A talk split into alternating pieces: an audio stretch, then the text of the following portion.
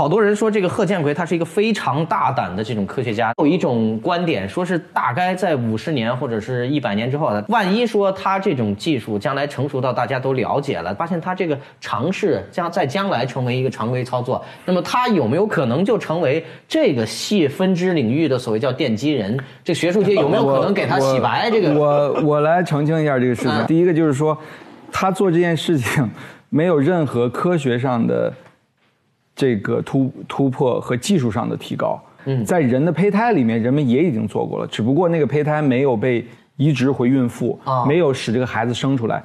他做这件事儿，反正如果是内行来看的话，从科学的设计到技术的实施到伦理学的审查，到几乎每一步都是做的最坏的选择，嗯，每一步都做的一塌糊涂，所以。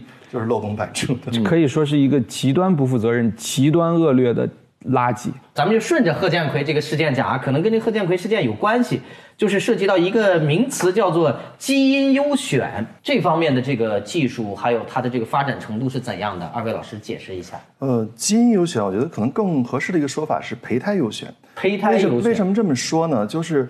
呃，在柯建奎的这个事情里边，他其实号称是为了让这个孩子将来不会再有这个感染艾滋病的风险，对吧？那实际上我们更多的面对的一个情况是有一些遗传病。嗯，那么这些遗传病呢，如果说父亲、母亲恰好都带有这个疾病的这样一个基因，他们就有一定的几率会生下一个孩子，他身上就会体现出这种遗传病来。嗯，那么这个肯定是会对这个孩子本身。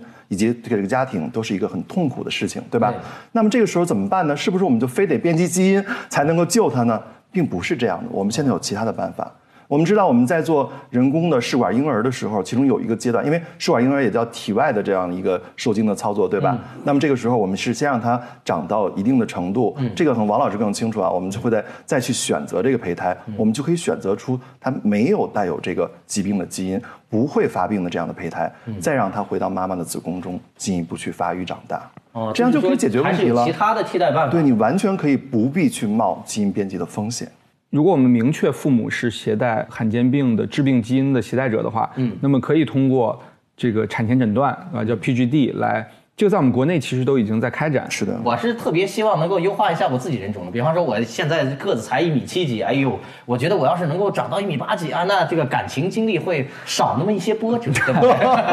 我觉得我个人是非常乐意的啊。嗯，但是呃，话又说回来了，这个没人能确定这件事情。对，我们说的那个数据只是一个群体的，是一个群体的平均值。嗯，到你身上怎么样？有可能少了百分之二十也没长个儿，也可能到你身上就是百分之零和百分之百，你只有两种可能性。啊，我一上去就是，那就是寿命削减百分之百，那更那学物理你知道，这是个统计数据，它到个体身上是另外一回事儿。对对对对对。另外一个就是，其实这个这是一个很老的一个思潮了，就是这种。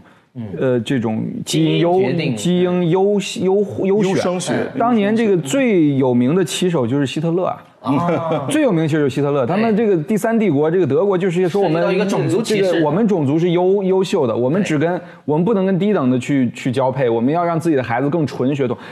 这个其实你推广来就是这个问题。嗯，如果我们承认了基因可以把人分成不同的。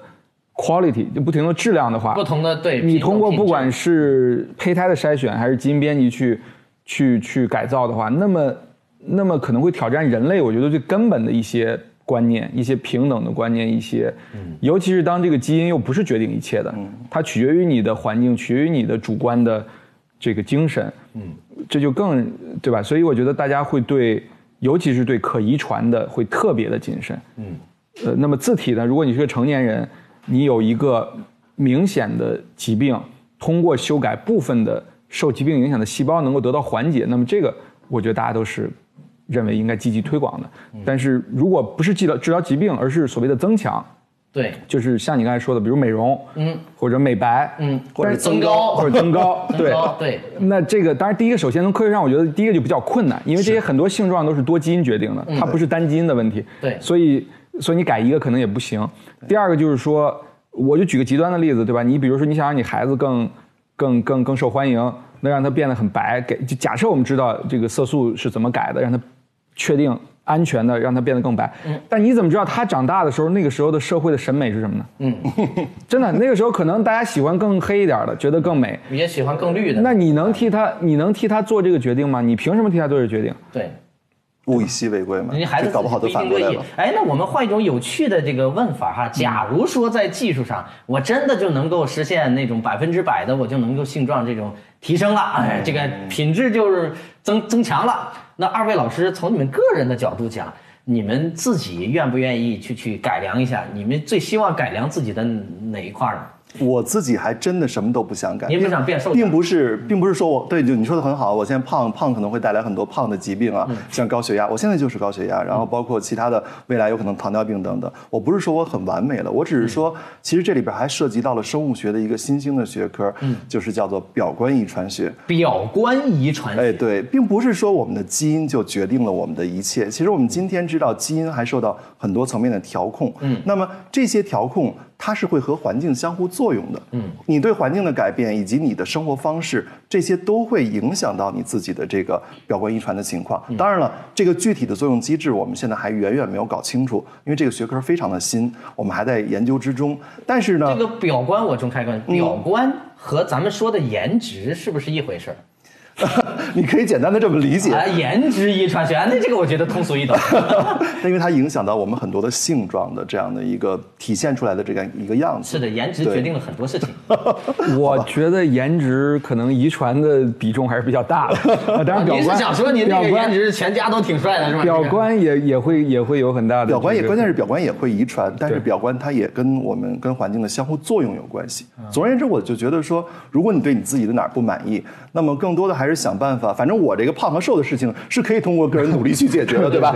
当然，你这个身高问题可能无法通过个人努力进一步。哎，有但是人说身高是小时候营养不良造成的，不一定是营养不良，比如说你小时候喜欢运动吗？不喜欢。呃，对呀、哦运动能够刺激你的这这个身高的一个发育，所以说其实还有很多其他途径去解决这个问题。打篮球就对了对包括很多人说我这长相怎么办？我们很多的长面相的问题，其实是因为你牙齿的牙床的问题，啊你不需要做基因编辑，你去好好整整牙就能解决掉了。啊，好好整整牙，我确实应该整整牙的这个。好啊，那么接下来有一个，我还没回答呢啊，对对对对对对，把王老师漏了。没事儿没事儿王老师，您如果说真的能实现这个技术，您最愿意自己改良哪方面的？呃呃，我我也不想改，我也不想改任何东西你不。想改？，对，因为因为那你强行回答，我强行回答就是理由不一样。我希望，我希望大家都会，我希望大家都能有这个答案，嗯就是因为我觉得喜欢自己是很重要的。嗯，就是说，为什么要为什么要屈从于一些这个呃大众的这个审美观呢？对对吧？我觉得当然，当然了，如果你不服从，可能会受到一些情感上的波折，对吧？啊，您看我这个理解对不对？我不要你觉得我美不美，我要 我觉得是吧？对我我我我只是觉得，尤其是从科学的角度理解，我们已经是一个成年人之后，嗯，你要去系统的改变一些呃外形的话，其实是很困难的，尤其是用用所谓基因编辑，还真的不如锻炼也好，还有你的精神状态也好，还有你的内身修呃自身修养也好，我觉得这个要比所谓的基因编辑要有效的多得多。这其实说白了是一个自信教育的问题。好，我们已经从这个生物学的领域跑到了这个礼仪修养的这个领域了。好，基因优化，我们假设在技术上是一个真的可以，呃，大家努力投入，然后实现一个蓬勃发展的这种行业的话，这里面也涉及到一个问题：什么叫优化？你得知道哪些基因是好的，哪些基因是坏的。这里可能就有一个问题，就是呃，叫什么叫基因检测，对吧？基因检测。那么现在市面上还有这种。呃，也有盛行的这种产品，说四百九十九块钱这种基因检测，那这个检测老百姓想知道它靠谱不靠谱，它能给出来哪些信息，像不像它商业上宣传的那么完美？二位老师怎么看？我知道更便宜的，哎呦，有更便宜的呀有免费的。还有免费的，那您那您这是这不是我随便编的。嗯其实前些日子我去拜访我的一位中学老师，嗯因为他知道我现在在搞生物学研究，他就说，哎，说那个叶少啊，我最近有人给我推荐这个基因组测序，然后我就去做了一下，这好不好啊？嗯我说您这具体什么情况？他说就是有人跟我说可以免费做，我就去做了。我说什么公司这么这么有钱啊，给你们随便免费做？啊是一家保险公司。保险公司，哎，那他做这个是为什么呢？因为他知道了你有哪种得某种病的这个这个基因致病基因的可能性是多大，嗯，然后呢，他以后就再也不卖给你这种疾病的保险了。那他其实就是搜集了你的隐私的数据。所以，对你说对了，这里面其实涉及到一个很大的问题，就是你的个人基因组数据的隐私问题。嗯，所以说很多时候我们去做测序很开心啊，说我们得到了我们基因组数据，但问题是这个数据也存在他的服务器上，他又有没有把这个信息又卖给过别的公司？我们都无法去保证这样的事情。所以这里面其实缺的是一个尽快的立法，就是我们能不能够通过立法的手段，把这种个人的基因组数据也像我们其他的隐私一样给它保护起来。我有另外一个角度啊，就是说。我是觉得，我我看过一些类似的报告，就是我的朋友他们做了，嗯，问我是什么意见。他们是属于患者，不是患者，就是被收集人去做了，还是他们去收集别人？被被收集人，被收集的啊。对，然后我翻了一下那个报告，很厚。我个人是觉得没有什么太多干货啊，就是因为绝大多数都是说，比如你有这个这个 SNP，就是这个基因基基因型，嗯，你比正常人的平均的得某种病的。几率高百分之多少？这是一个纯粹相关性的描述，而且我我不确定一定是准确的。嗯，他对你生活有什么指导吗？我我不我不觉得有什么指导作用，对吧？就是吓唬你呗。呃，就是你最后反正你拿一厚本的书，你也不知道是干嘛用的，对吧？那么真正有用的呢？我觉得是几个场景，一个就是如果你要做靶向治疗，嗯，比如你是一个肿肿瘤患者，那么你需要去确定你能不能用这个特定的针对特定肿瘤突变的靶向药物来测一下我有没有这个突变，或者我的肿瘤是哪种类型。呃，这个可以指导你用药的。另外一类就是这种呃辅助生殖，就我们刚才提过了。如果是呃试管婴儿，然后我想从里面挑选一个健康胚胎的时候，你肯定要检测它的基因的这个序列。呃，那么其他作为健康人来说，我个人是觉得。一个比较极端的例子就是安吉丽娜·朱莉嘛，对吧？她检测她有这个 BRCA2 的一个乳腺癌相关的突变，她就去把这个乳房给切掉了。那么这个东西到底是不是应该鼓励大家做？我是持保留态度的。我也是，我可我都不是保留态度，我是反对。他不只是切除了乳房，他还把他自己的这个呃子宫也切除掉了，因为这个 BRCA BRCA2 这个基因的这个呃突变还有可能会提高你宫颈癌的几率。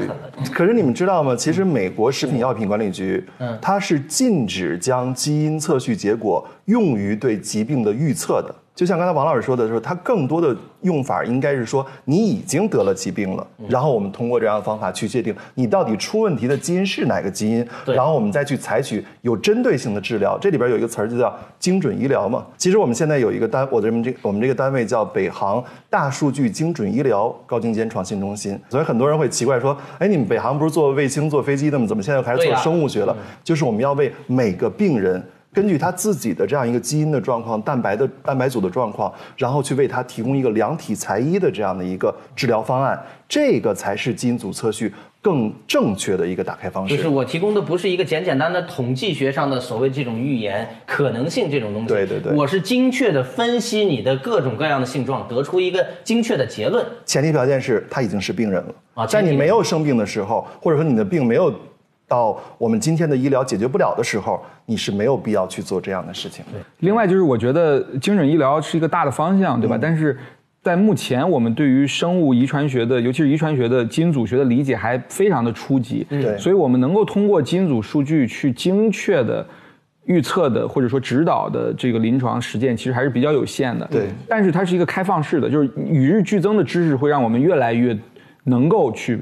通过基因组的信息去帮助你有更好的治疗方法，但是我个人觉得，就是说，在目前为为来说，基因组的测序能够真正指导到你用药的，可能还是。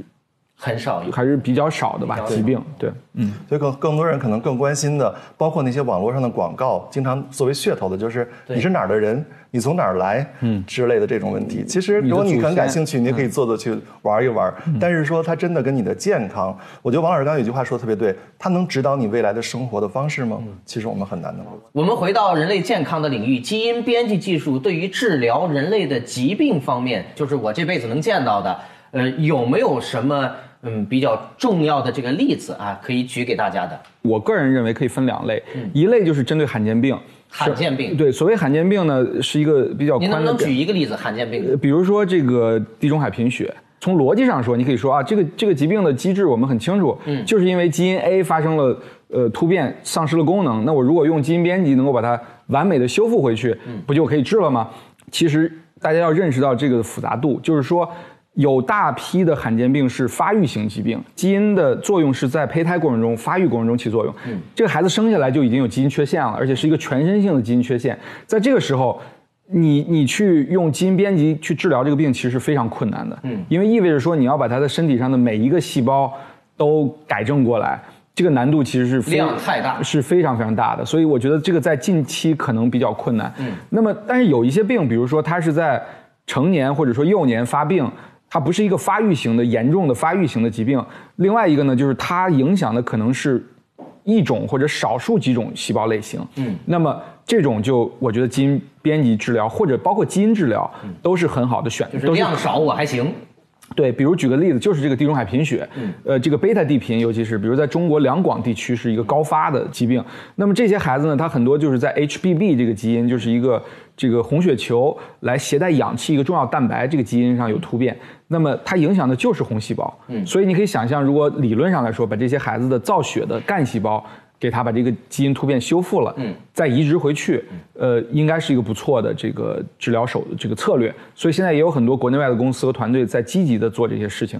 那么这是我刚才说的一大类，就是说针对罕见病哪个基因出问题，我去修复哪个基因。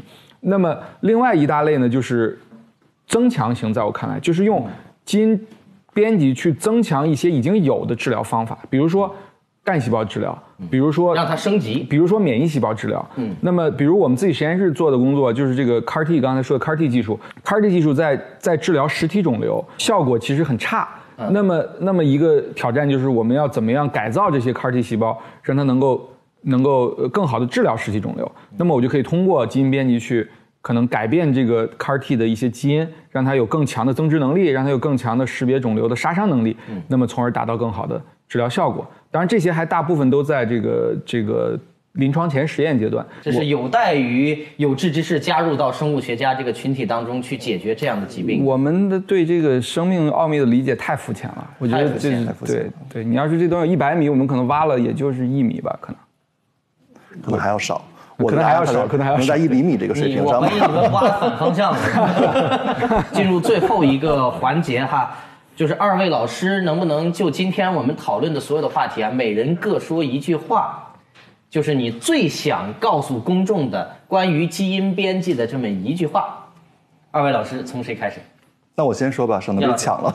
我要说的就是说，基因编辑技术它其实是一个中性的技术，它不是一个从一诞生就带着邪恶的这么一个技术。它事实上在今天，无论是从科研角度，还是从医疗健康的角度已经给了我们人类很多帮助。那么，唯一的问题是我们怎么去利用它？如果你利用它，利用错了，去做了一些错误的事情，这个锅不应该由这个技术本身来背。技术是无罪的。是。好的，王老师。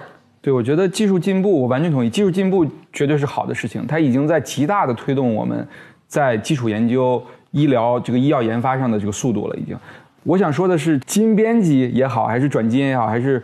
所有的科学也好，呃，我们今天聊这么多，大家可能听的可能也是一头雾水，云里雾里的。对。但是最重要的一点，我的我的想法就是，希望大家能够在现在这么一个信息丰富的社会，能够多一点自己的独立思考和多一点学习的兴趣，因为这事情确实很有趣。那么你花点时间在网上去去了解这些知识，读一些书，呃，你就会在将来理解跟你可能生命健康息息相关的话题的时候，能够。辨别哪些是真，哪些是伪，不那么容易被人忽悠，呃，也让我们这个社会有更多理性的声音。好的，感谢二位老师参与我们今天节目的录制。最后，我本人也有一句话想说，我特别想长到一米八以上。咱们加个微信，加个微信。主要我觉得还是主要看气质，主要看气质。